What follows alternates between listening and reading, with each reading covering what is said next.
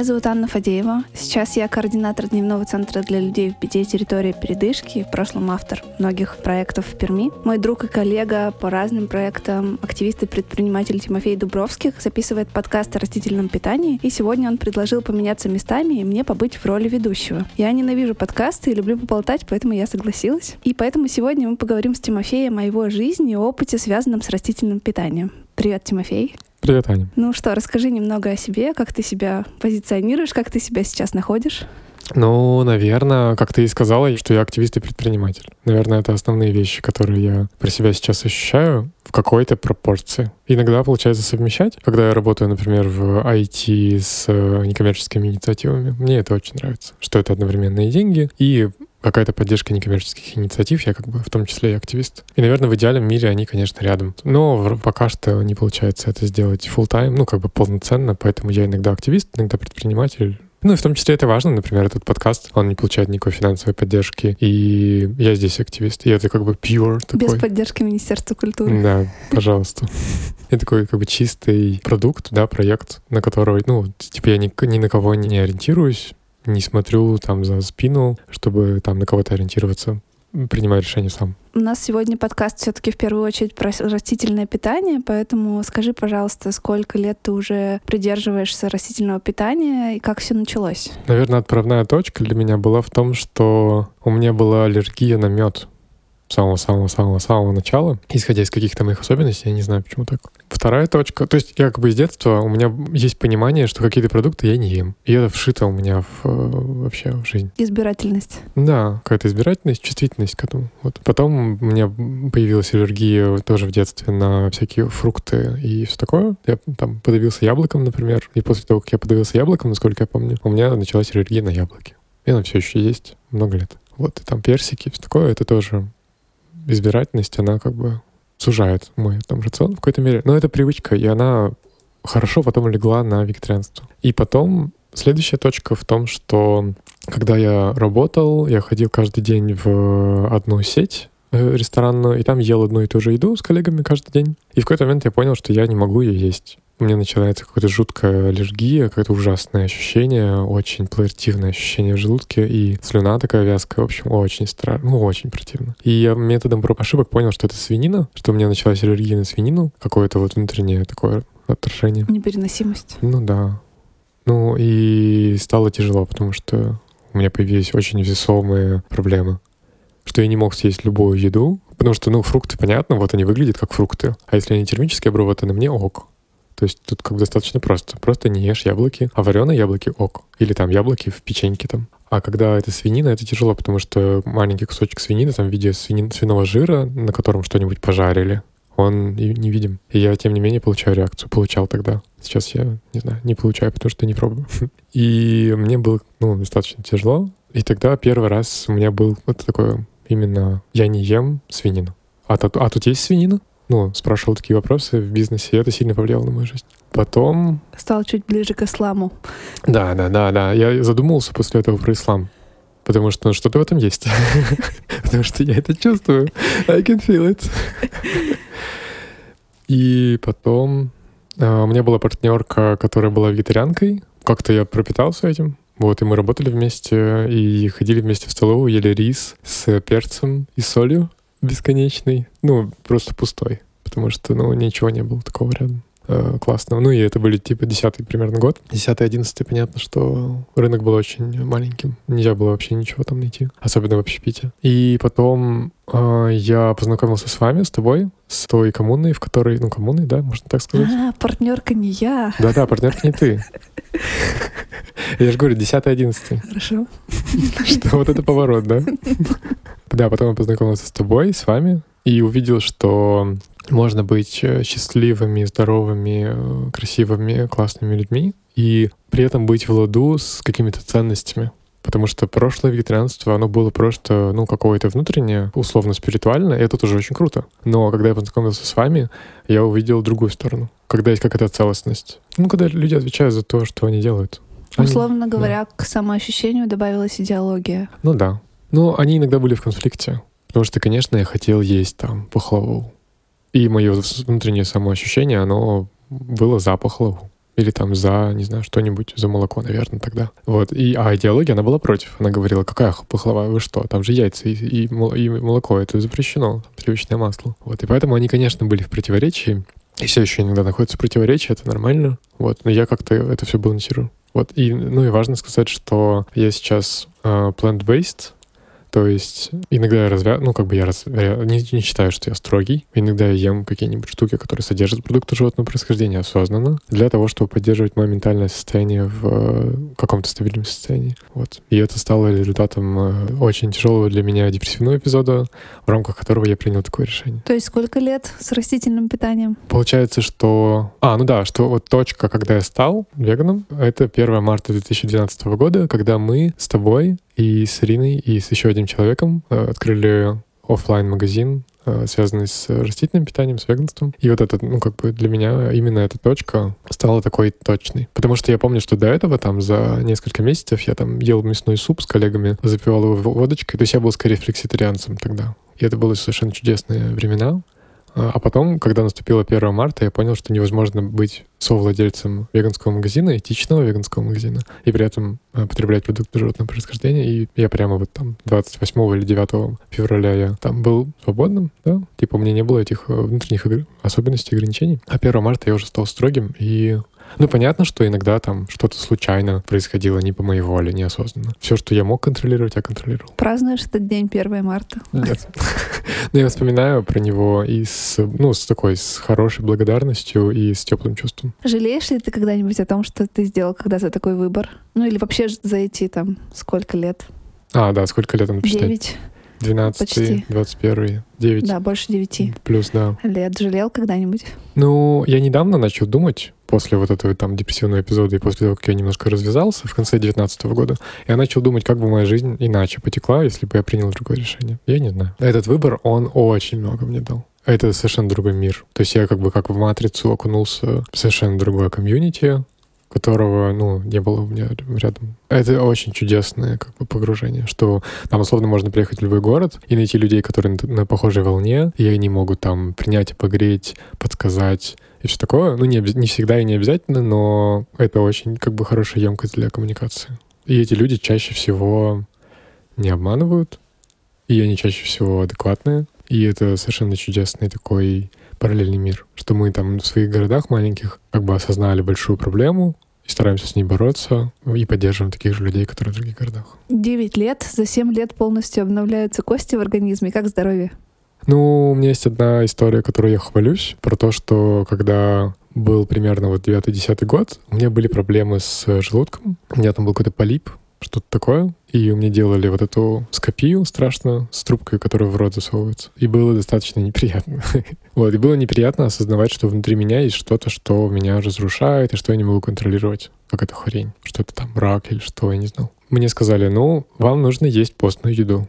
Я такой, что? Постная еда — это что, гречка с, с грибами? Вы, не я, фу, нет. И потом, когда я уже пришел сам к постной еде, но по другим причинам. Хотя причины здоровья, они тоже важны. И для меня тоже, просто я это понял потом, позже, точнее, чем этически. Я пришел снова к гастроэнтерологу или гастроэнтерологине и сказал, типа, вот у меня был полип. Ну, я не знаю, что там сейчас с ним. Мне сказали, за ним надо следить. Давайте последим. Вот, и мне снова сделали какую-то, я не помню, делали мне эту страшную штуку с трубкой, но что-то мне сделали и сказали, его там больше нет. Я такой, ого.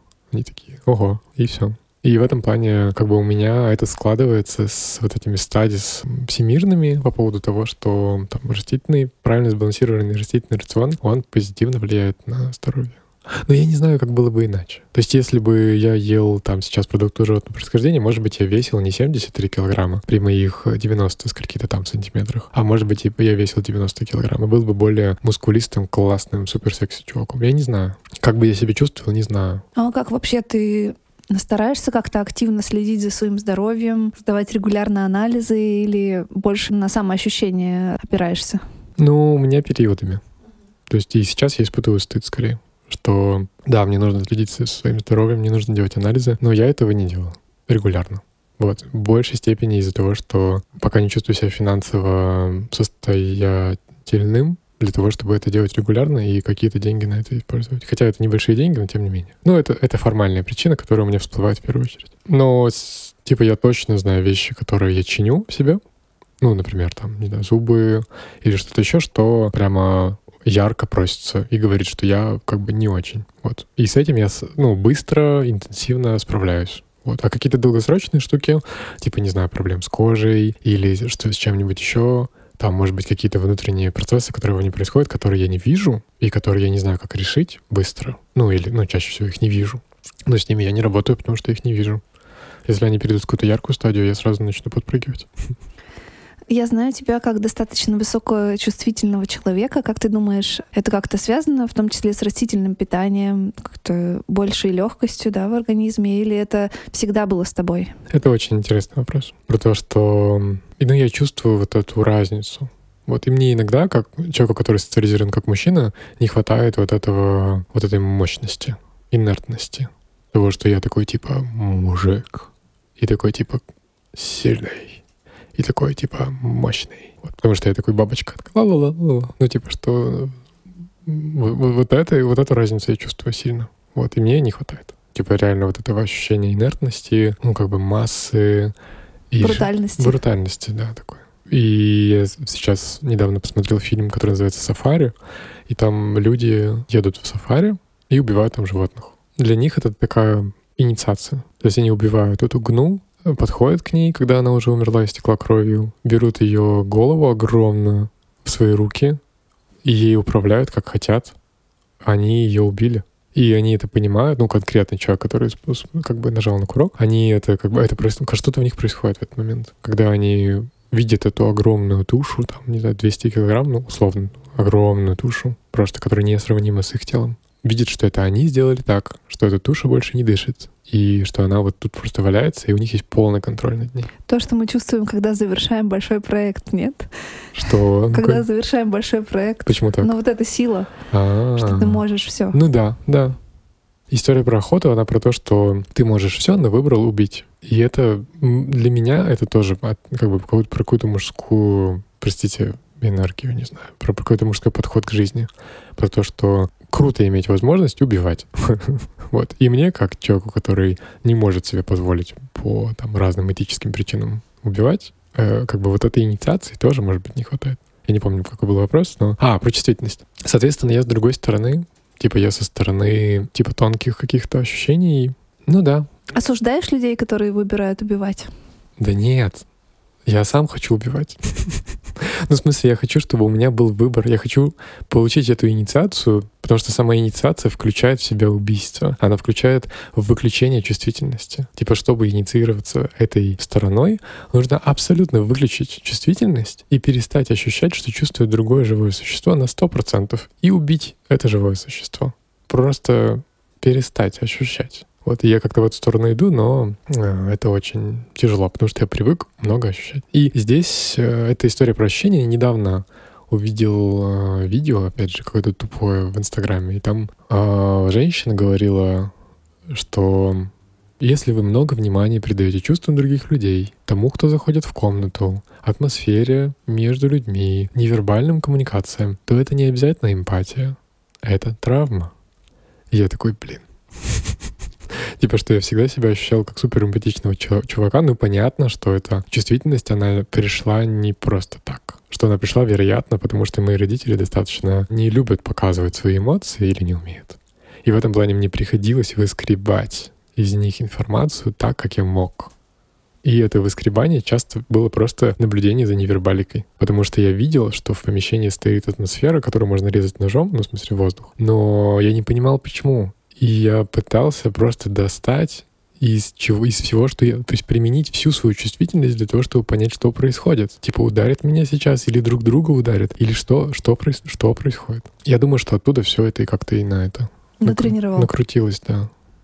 Вот. И это, ну, как-то больно, а, но это есть. Обычно все все равно идет из детства, и, может быть, у тебя есть какие-то детские истории, которые как-то ты сейчас можешь связать с твоим дальнейшим выбором в жизни. В первую очередь растительное питание, поскольку об этом мы сегодня говорим, но и в целом активизм. Я даже бы сказала предпринимательство, потому что это тоже ну, нужно быть смелым для этого. Ну, в детстве я всегда был типа отшельником что я был изгнан из сообществ всегда. Не староста класс. Нет, не антистароста. И это, наверное, сформировало какую-то дистанцию между мной и всеми окружающими людьми, и я очень хорошо ее ощущаю каждый день.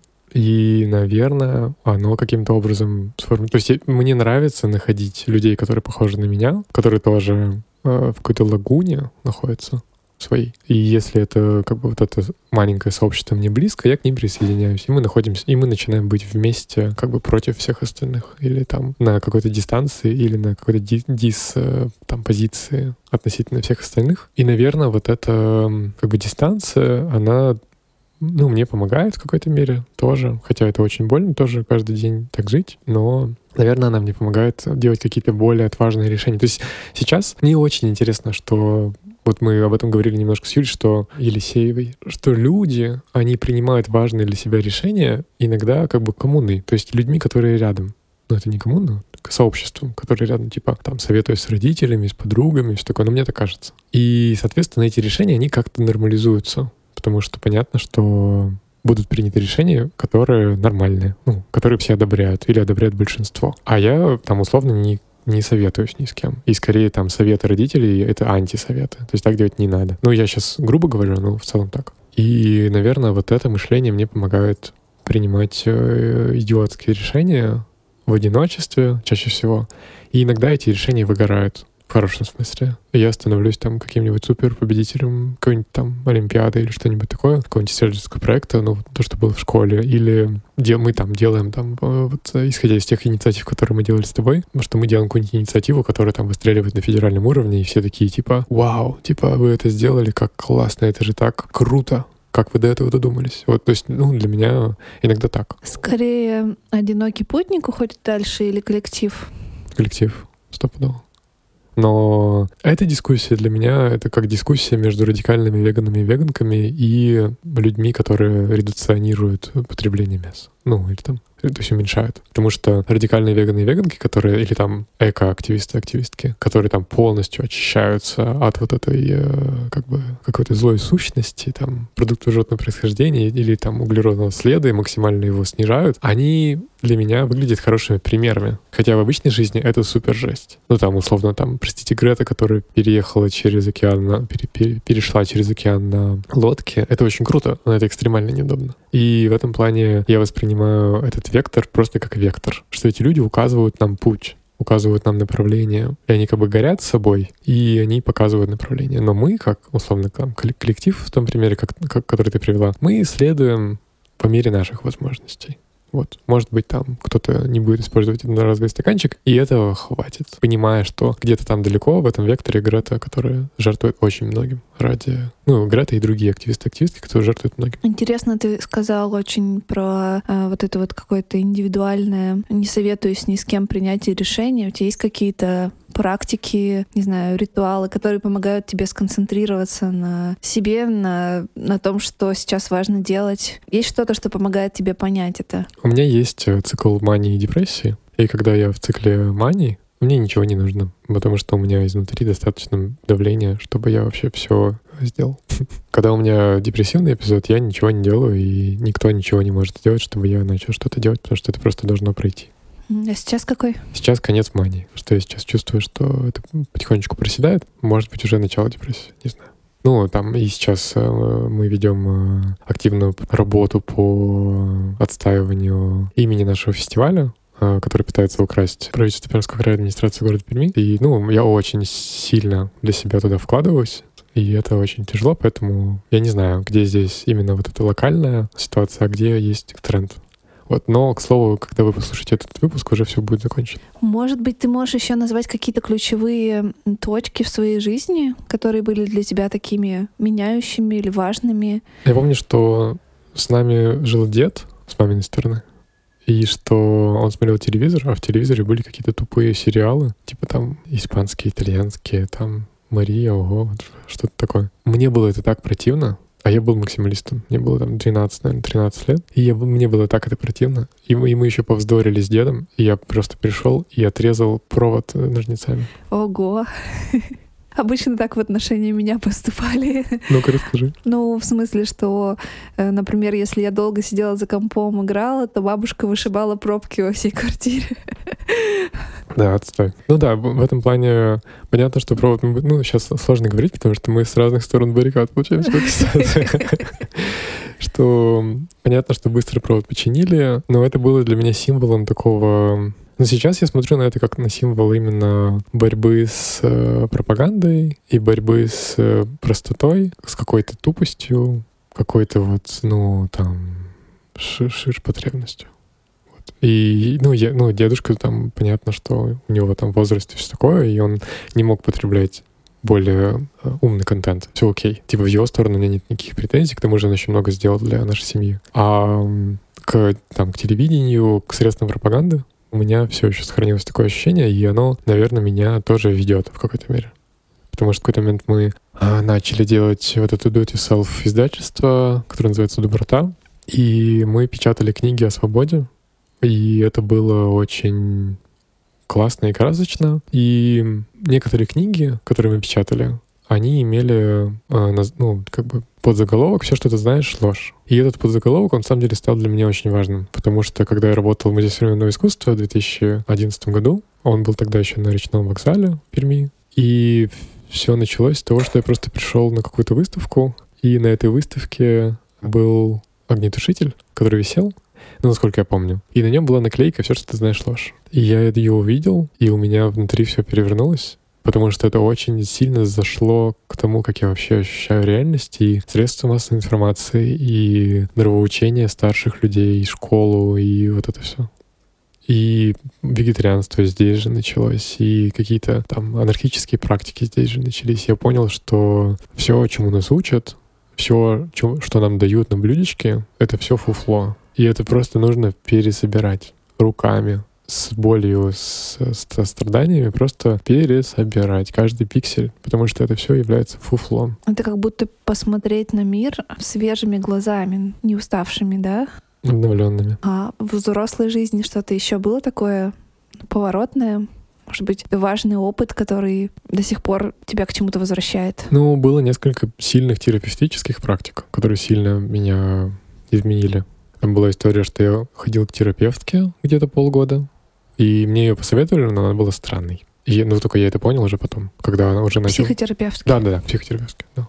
Когда я это понял уже потом, когда начал ходить к другим терапевткам и понял, как бы, ну, что это был не ок. И мы работали с ней, работали, работали, работали. Она говорила мне какие-нибудь вещи, типа, да ну, это вся твоя феминность, типа, эти все там мысли про гендерную свободу, это все чушь, тебе надо быть мужиком. И я такой, Пф. И после того, как мы с ней работали, я съездил на Випасану. Випасану, может, расскажешь коротко, как это да. устроено? Это 10 дней, насколько я помню. Это физическое событие.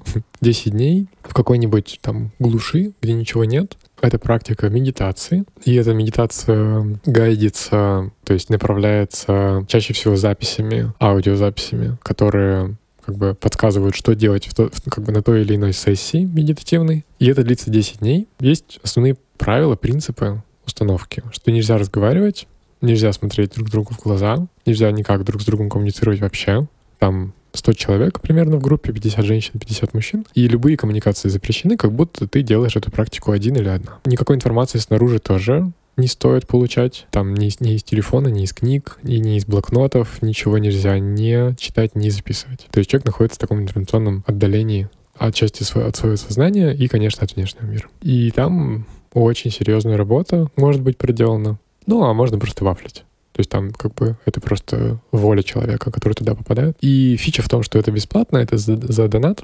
То есть на выходе, если эта практика принесла какую-то пользу, ты можешь заплатить, чтобы они сделали еще курс для следующих людей, которые могут получить эту практику. Я долго-долго-долго сомневался перед тем, как туда поехать, ну, потому что это типа какая-то секта, все сидят в лесу, молчат 10 дней, типа, а потом просветленные возвращаются к этой хрень. Но одна анархистка, активистка из Питера мне посоветовала в очередной раз, ну, я услышал про эту историю в очередной раз, и она сказала, ну, ты просто не слушайся в то, что там он говорит серьезно, а просто, ну, как бы следуй практике, но не бери это всерьез. И я подумал, ну, раз она советует, потому что она супер трезвая и классная, я подумал, ну, значит, это классно. И в самом деле оказалось классным. И меня обычно смущало в таких практиках, там, в буддизме или что-то еще, что нужно ассоциироваться с какой-то сущностью, там, о, кармапа, я там, ба-ба-ба-ба-ба, дай мне ба-ба-ба, я там ба-ба-ба. И мне это такое, типа, что Типа это же конкретный человек. Ну, я чувствовал себя небезопасно. А здесь нет никакого человека, здесь просто собственное дыхание, и ты просто дышишь и чувствуешь свое тело и себя. И там происходили, конечно, очень интересные события со мной, но, в общем, я не хочу сейчас об этом говорить, потому что это слишком такая глубокая и длинная история. Но рекомендуешь? Ну да. Но это тяжело для людей с острыми состояниями, и они на входе чекают, э, есть ли у людей склонность к острым состояниям потому что можно достаточно просто словить острое состояние в рамках этой практики, поэтому не стоит. Вот. Но для людей, которые как-то сов... как бы могут совладать со своими острыми состояниями, это вполне жизнеспособно. Ну, и это очень... То есть, и почему я сказал про терапевтку? Потому что я пришел к ней после этой практики и сказал, типа, я за 10 дней сделал в 400 раз больше, чем мы с тобой сделали за полгода. Я больше не хочу с тобой встречаться. Вот. И все. И все. И она закончилась.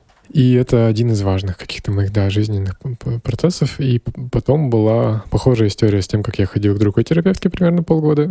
и она была в Гештальте. И потом я съездил на тренинг от европейской организации, которая называется Generative Somatics. Это организация, они занимаются, как они говорят, политизированной семантикой, но в России это называется embodiment, ну, типа условно политизированный embodiment. А. Телесная терапия, нет? По-другому это как-то... Ну, Нет? это скорее embodiment, потому что в интересно... Ну, я не знаю, сейчас это большая как бы буча в России. Как это правильно называть? Вот по-английски это называется embodiment, то есть типа втелесненность. Когда мы тело используем для работы с ментальностью гру, грубо говоря. Хотя я не совершенно в этом не эксперт, я как клиент здесь э, выступаю. И этот коллектив, он как раз работает с активистами и активистками, помогая им через тело почувствовать больше силы и sustainability. И для меня это был тоже совершенно перетряхивающий опыт, просто потрясающий, где я мог ну, я сделал через эти телесные практики очень много работы с травмами. И это было совершенно потрясающе, потому что я этим людям доверял. Хотя иногда эти процессы выглядели как экзорцизм.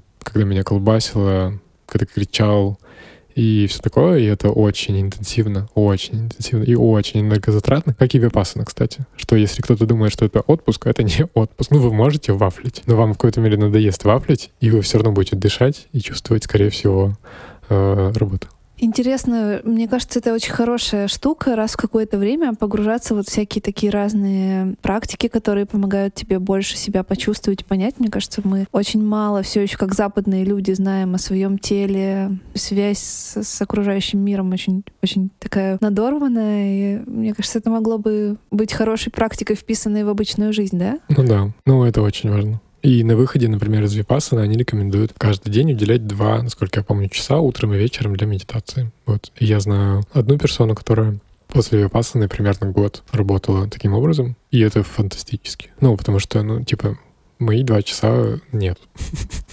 Вот. Но для людей это работает. Но и embodiment в целом даже вот, ну, то есть я учился тоже вот в российских школах по embodiment. Ну, там есть одна школа большая, которую делает Александра Вильвовская по эмбадименту. И там из нее я достал достаточно много интересного просто про телесные какие-то самоощущения. То есть про дыхание, про то, что я сижу, упираюсь на кресло тазовыми костями, седалищными костями, то, как стоят мои ноги на полу, то, как я чувствую там свою осанку, то, как я чувствую свое тело, где есть напряжение, может быть, надо расслабить, а может быть и не надо.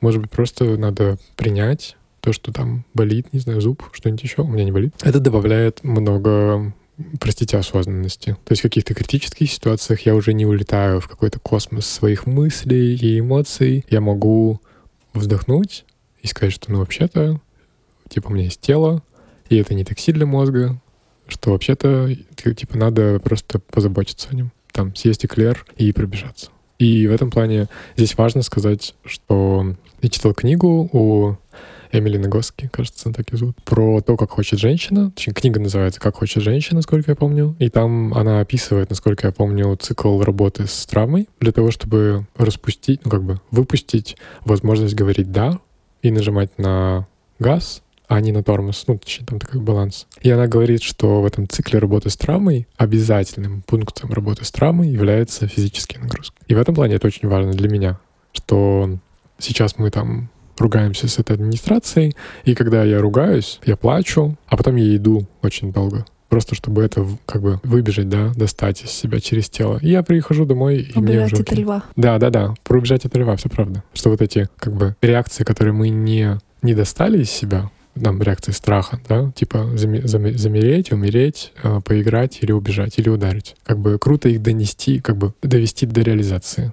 Потому что когда мы много-много боимся и замираем, это остается в теле, и у нас это как бы внутрь как-то скручивается, и потом там и хранится бесконечно, пока не взорвется или пока не сгниет. Вот. Ну, это моя вольная, как бы, мои вольные мысли по этому поводу. Поэтому очень круто это доставать. И чем раньше, тем здоровее для, для нас. Про простить и осознанность очень правильно, потому что мне кажется, что мы сейчас так много про нее слышим, что она уже почти стала ругательным словом. А еще, кстати, у Эмили Нагоски, ее сестры, есть книга про выгорание. Ну вот как раз про то, что убежать от льва или сразиться со львом, как, как мы переживаем стресс и как, как мы с ним взаимодействуем. Как у тебя с самоощущением выгорания было когда-нибудь? Прикольно, не знал про эту книгу, надо ее как-нибудь чекнуть. Но на самом деле она очень близка к э, тому, что она рассказывает в том, как хочет женщина. Мне кажется, что примерно те же самые принципы. Окей. Я не знаю, где, честно говоря, грань между депрессивным эпизодом, который у меня был в конце 2019 года, и выгоранием.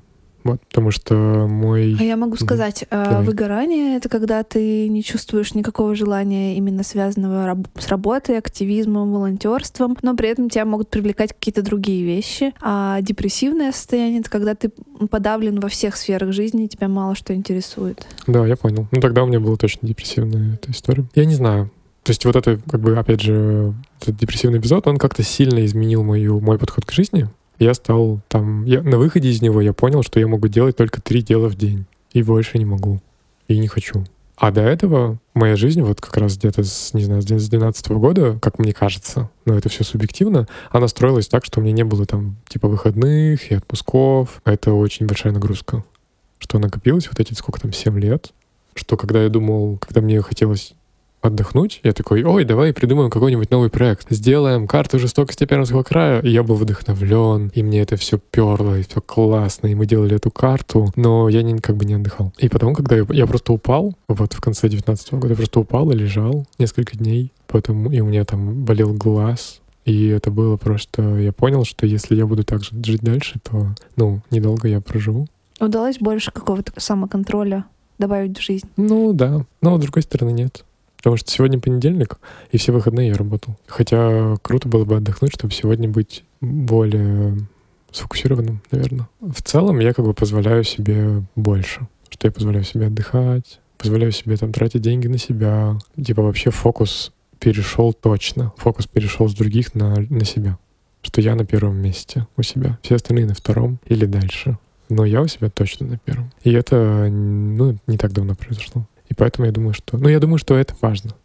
Что, типа, когда я думаю про то... Вот это же с веганством очень сильно связано. Что для меня... Что когда я думаю, что важнее, мое ментальное состояние или страдания животных, которые случились для того, чтобы сделать этот сникерс, я выбираю себя. Хотя это, ну, это больно, потому что у меня же все еще есть этот зоозащитный паттерн. И как я могу, как я вообще смею так говорить? Я вообще кто? Чтобы решать за этих животных. Но я решаю, потому что я у себя на первом месте. И если у меня есть ресурсы для защиты других животных, я буду их защищать. Если нет, нет. Есть что-то еще важное, что тебе хотелось бы сказать слушателям, пожелать, порекомендовать, посоветовать или просто поделиться? Ну, еще важным, наверное, моментом, который я не сказал про какие-то поинты, было холотропное дыхание, что это очень для меня важный был опыт. И я его горячо рекомендую, если вы доверяете людям, с которыми вы этим занимаетесь. Потому что, ну, доверие во всех этих практиках, о которых я говорил выше, это супер важный какой-то показатель. Чтобы, эти, чтобы это были, были люди, которые с вами на какой-то одной волне, чтобы вы чувствовали себя защищенными. Безопасность, да? Да, да, про безопасность, да. Что там, ну, что это не секта, и не нужно делать что-то, что вы не понимаете. Как с терапией, что, типа, если... Чем отличается хороший э, или хорошая терапевтка, э, терапевт от плохих? Потому что хорошие объясняют, что они делают, а плохие не объясняют. Ну, это, по крайней мере, в embodiment рынке есть такой, как бы, лайфхак. Что, типа, если вам не объясняют, что с вами делают, как бы уходите. В психотерапии тоже это есть? Да-да, я и говорю про терапию. Да. А, а где еще? Ну, ты сказал в эмбадимент. А, ну да, да, просто граница между терапией и эмбадиментом небольшая. Ну, сейчас. В психотерапии я не знаю. Типа, что мы... Вот я сейчас в аналитике, и в аналитике, ну, так, но иногда не так. Вот. И тут я как-то пытаюсь балансировать. Ну, как бы, что долгосрочно мы доверяем друг другу, но краткосрочно можем обманывать или манипулировать, это нормально. Ну, это его потом проговорим. Мне кажется, это очень важная вещь э, о том, что не все, что говорит тебе твой психотерапевт, правда. Не значит, что сто процентов нужно всегда следовать его советам и не проверять, как ты сам внутри себя это чувствуешь. Мне кажется, это ошибка многих, кто только-только входит в психологию или психотерапию, полностью погружаться в советы терапевта. Ну да. Ну, для меня это про слияние про то, что хочется с кем-то слиться. Если это терапевт, терапевтка, то классно, что они, можно им отдать ответственность и как бы быть в условно созависимых отношениях, условно, или просто в зависимых отношениях. И, ну, для меня здесь важно тоже, типа, держать дистанцию. Но я думаю, что самое... Тот мир, в который я иду, это мир про открытую вражду и про открытое выражение эмоций. Это тот мир, о котором я мечтаю. И у меня есть предположение, раньше было, что типа в US такой мир уже существует, где можно говорить открыто о том, что ты чувствуешь и что ты считаешь, что тебя не сожгут. Но потом оказалось, что нет. Потом оказалось, что есть типа вот этот канцелинг и вот это все, когда нельзя говорить то, что ты в самом деле считаешь, потому что есть там политкорректность все такое. Но я все еще верю в эту историю, что сейчас мы находимся в мире, где если мы видим слона в комнате, единственное, то мы не можем говорить, что он существует, потому что политика, потому что нас убьют если мы скажем, что слон в комнате условно. И я очень хочу находиться в мире, где люди условно могут говорить об этом слоне. И, и с разных сторон. Кто-то может считать, что это слон, кто-то может считать, что это анаконда. Что, кто такая анаконда, не знаю. И где, возможно, открытые дискуссии. Ну, я, безусловно, из детства это ощущение хочу, потому что как бы вот эта атмосфера, которую можно резать ножом, она мне даст, ну, как бы она мне надоела. И она сейчас есть там условно в государстве. Она есть во многих организациях, где есть куча нерешенных проблем, о которых люди не говорят. И, и меня тянет к тому, чтобы строить какой-то другой мир. Ну, тянет просто исходя из моих травм из детства что мне привычна эта схема, и мне хочется занять в ней привычную роль спасителя, да, какого-то разрешителя. Ну, наверное, вот это какая-то моя, ну да, такая особенность. Да. Это звучит как хорошая точка, мне кажется. Вернуться или попробовать почувствовать мир, в котором ты можешь говорить о том, как ты его ощущаешь, как ты видишь. Может быть, есть даже миф, что в 90-е, может быть, была такая возможность говорить о том, что ты действительно видишь. Может быть, это миф, мы не знаем, мы да, там мы не, не жили. Ну, мы но... жили, но не... Да, да. Не, неосознанно. Без права голоса. Да, я думаю, это хорошая вещь, которой надо стремиться. А, спасибо, Тимофей. Мне кажется, мы, у нас получился такой Тимофей Дубровских наизнанку. Спасибо за чудесный разговор. Да, спасибо тебе, Аня. Пока. Пока. И здесь мне важно добавить, что на этом заканчивается первый сезон растительного подкаста. И в растительном подкасте лично для меня очень много нового. Я никогда не записывал подкаст, я никогда не был ведущим. И это совершенно потрясающий опыт. Что будет дальше, посмотрим и обязательно увидимся. Следите за обновлениями. Пока.